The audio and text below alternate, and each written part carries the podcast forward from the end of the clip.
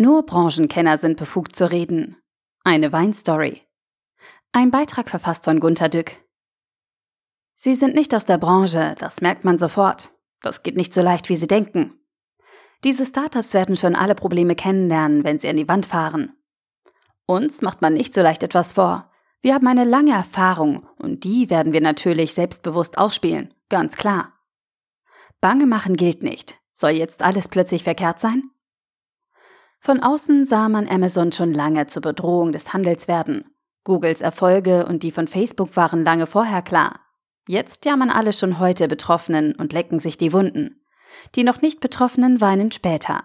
Sie wollen sich absolut nicht intuitiv auf einen Blick von außen auf ihre Branche einlassen. Von außen sagen schon viele, Internetapotheke ist okay. Skype-Arzt ist okay. Sofort schreien die Insider auf. Genauso zitterten vor Jahren die Banker rasend vor Ungeduld über den dummen Spruch, Internetbanking ist okay.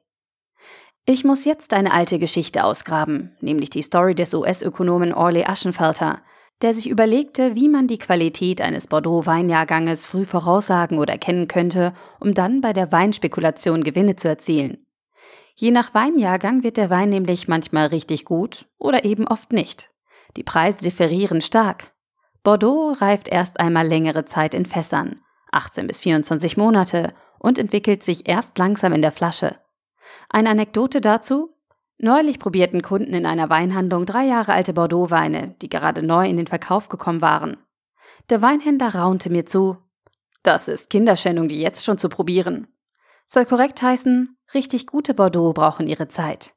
Jetzt muss man aber, wenn man mit Wein spekulieren will, möglichst schnell entscheiden, ob der neue Jahrgang gut ist oder nicht. Man vertraut in der Regel darauf, dass Weinpäpste wie Robert Parker Jr. mit Schlürfen, Zungen umwälzen und Ausspucken ganz früh in den noch untrinkbaren Weinen die kommenden Stars entdecken können. Aschenfelter aber dachte nach, was einen guten Weinjahrgang wohl auszeichnen würde. Na, jeder weiß das irgendwie. Im Winter, Frühjahr gut Regen, im Herbst viel Sonne. Aschenfelter nahm alle verfügbaren Vergangenheitsdaten und setzte eine statistische Regression an. Ergebnis? Jahrgangsgüte ist gleich 12,145 plus 0,00117 Winterregenmenge plus 0,0614 Durchschnittstemperatur während der Wachstumsphase minus 0,00386 Herbstregenmenge.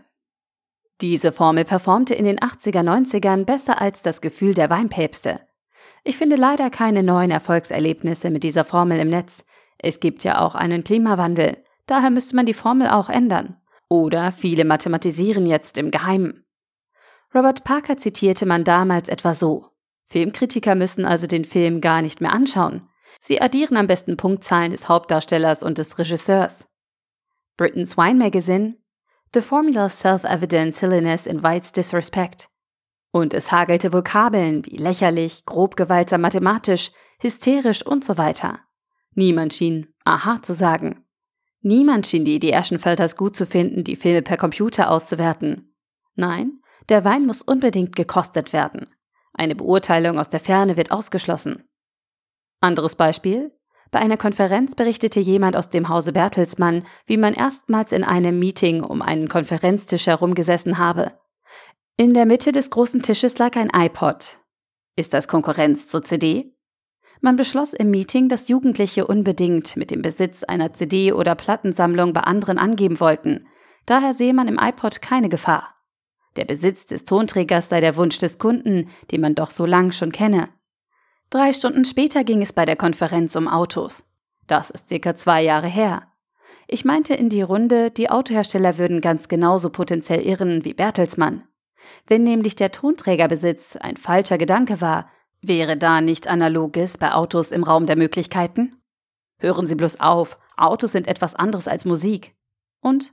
Haha, nett gefragt. Sie haben ein seltsam assoziatives Gehirn, dass Sie auf solche Gedanken überhaupt kommen. Nett, ganz nett. Und wenn man heute mit Big Data kommt oder auch nur mit ein bisschen Statistik, dann sagen sie alle, du verstehst das nicht, so simpel ist es nicht. So muss sich Kepler gefühlt haben.